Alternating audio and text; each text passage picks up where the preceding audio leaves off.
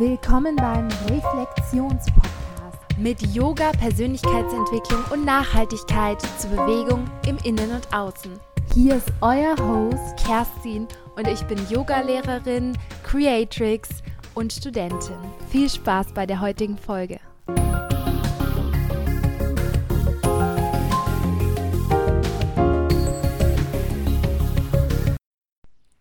Hallo meine Lieben, willkommen zu einer neuen Folge.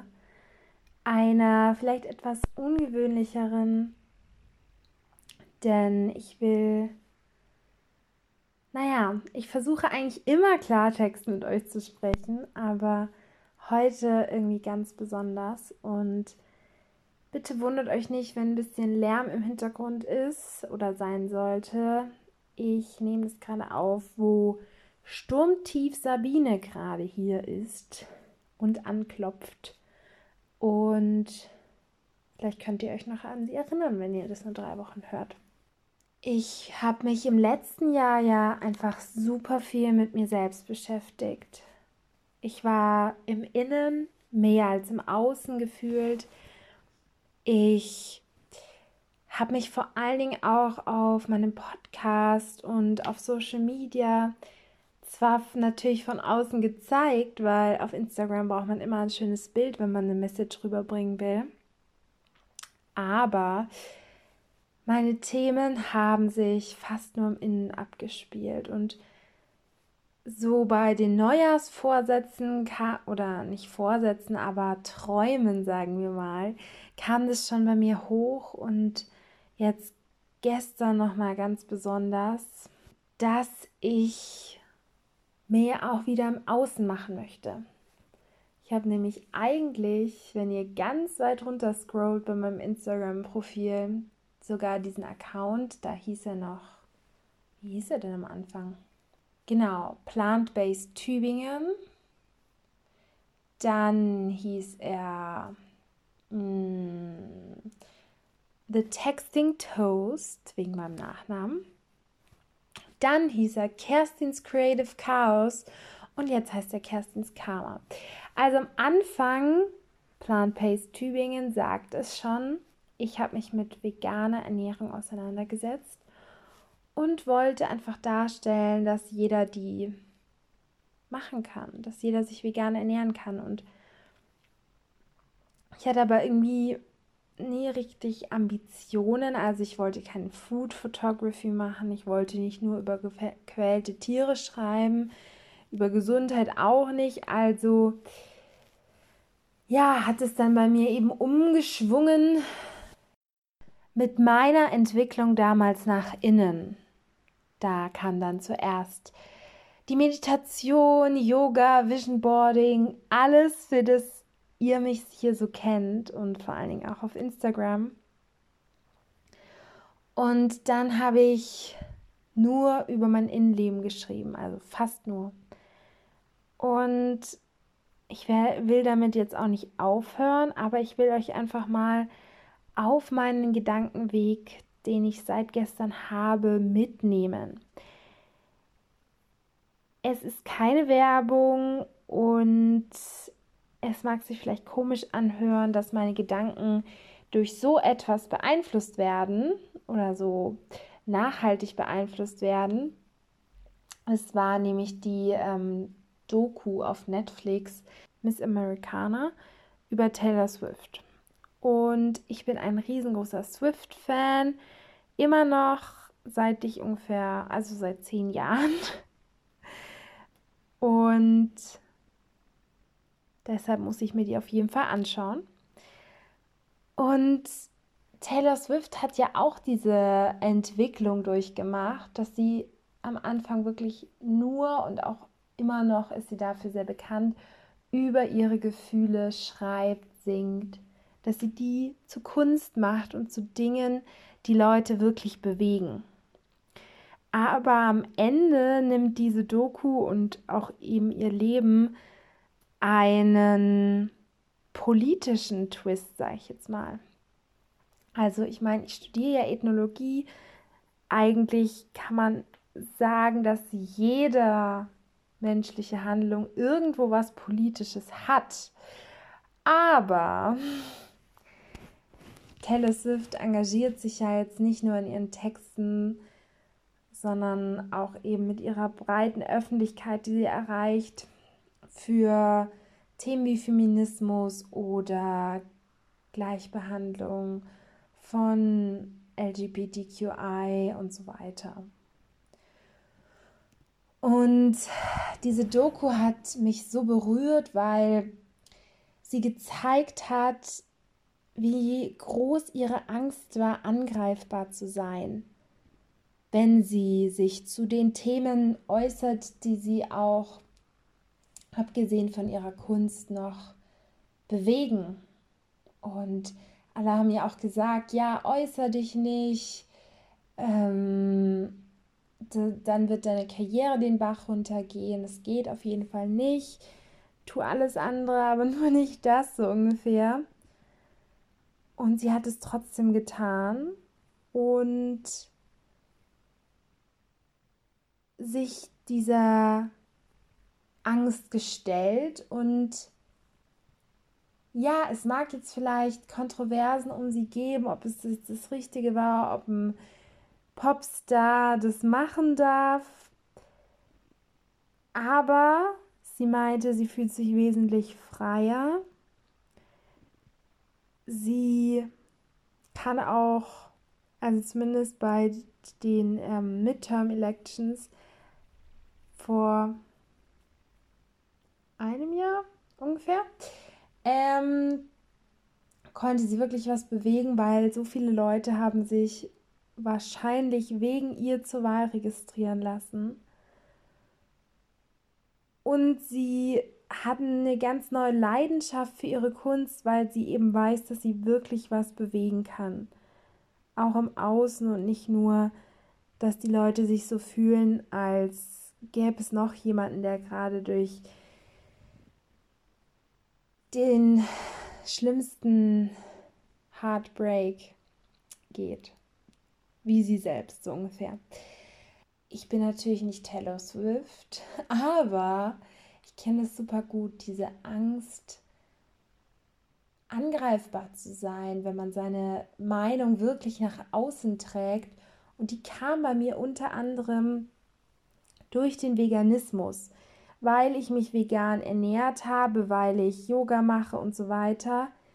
Ähm, für diese Dinge, die man auf den ersten Blick glauben kann, dass die eher nichts Politisches sind, sondern was, was einfach nur meinen individuellen Lifestyle angeht.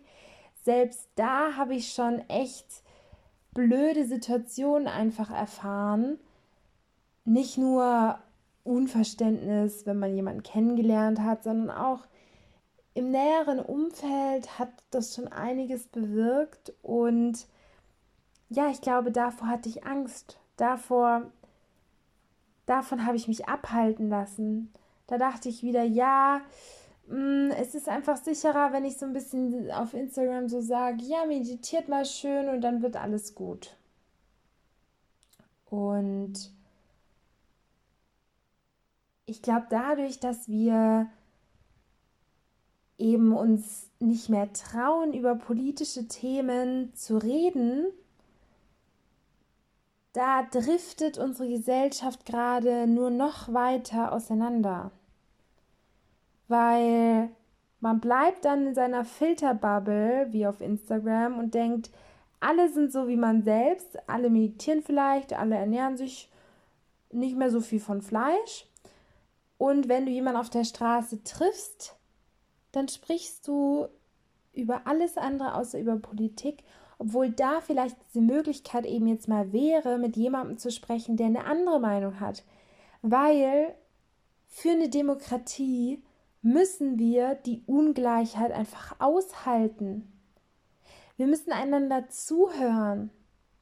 Wir müssen nicht verfeindet sein und auf Biegen und Brechen Recht haben wollen, sondern wir müssen diskutieren und mit logischen Argumenten und ja, wir müssen jedenfalls miteinander reden, um Politik zu machen und um die Schere zwischen links und rechts und so weiter nicht noch weiter aufgehen zu lassen.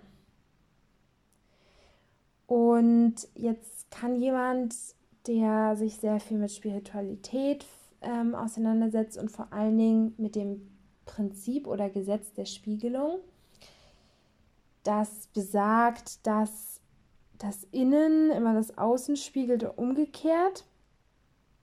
Vielleicht sagen, ja, wir können ja nur unser Inneres ändern und dann wird sich unser Außen auch ändern. Und das ist auch voll meine Meinung.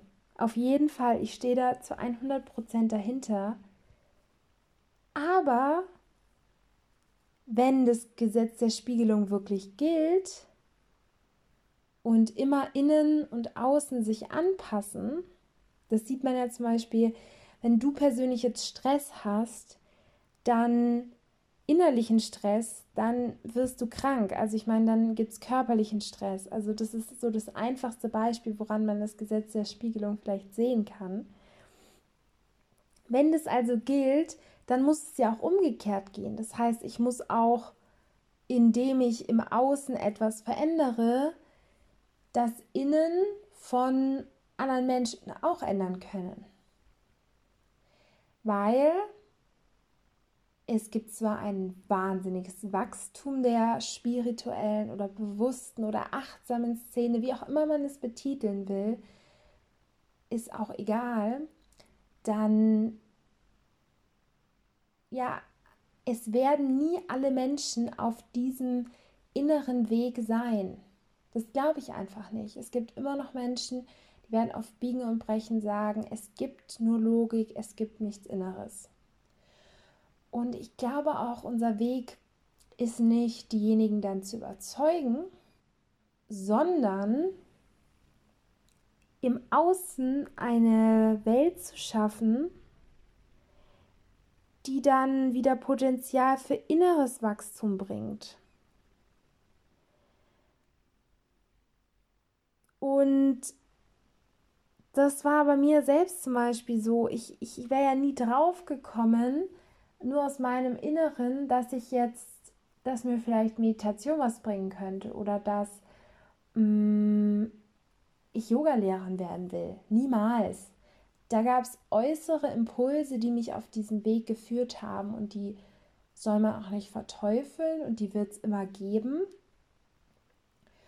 Und deshalb kann man auch wertvollen Input bieten, wie durch einen Podcast oder auf Instagram weil das bringt wirklich Leute erst auf den Weg oder man kann ihnen zumindest zeigen, dass es eben noch einen anderen Weg gibt als den 9 to 5. Ich arbeite mich totweg in einem Job, den ich nicht mal mag und so weiter. Und ich will eben damit nicht sagen, dass wir diejenigen überzeugen sollen, sondern dass wir durch Input und aber auch vor allen Dingen durch Taten eine Welt schaffen, wo immer mehr Menschen die Möglichkeit haben, sich mit ihrem Inneren auseinanderzusetzen. Und zwar aus, mm, aus der Möglichkeit heraus und nicht nur aus der Angst und nicht aus dem Mangel und weil es irgendwann beim Burnout dann nicht anders geht. Also, was ich eigentlich damit alles sagen will, ist, dass ich möchte gerne mehr über Themen wie Gleichberechtigung, Feminismus, Nachhaltigkeit und so weiter, Minimalismus, Veganismus eingehen.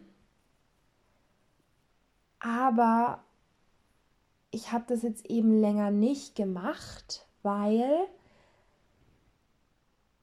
ich nicht wollte, dass ich es nur mache, weil es eben so viele andere Menschen, die auf Instagram aktiv sind, machen.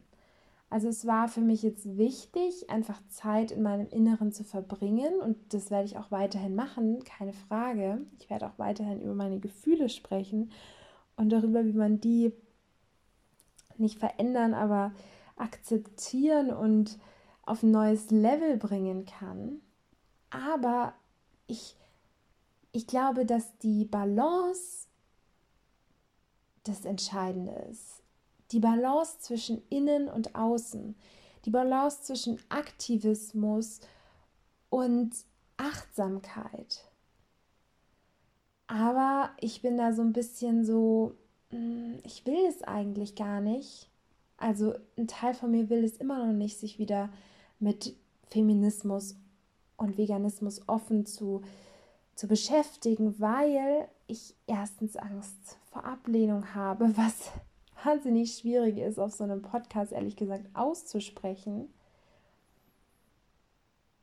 Und zudem gibt es halt einfach zurzeit dieses extreme Pink bzw. Greenwashing.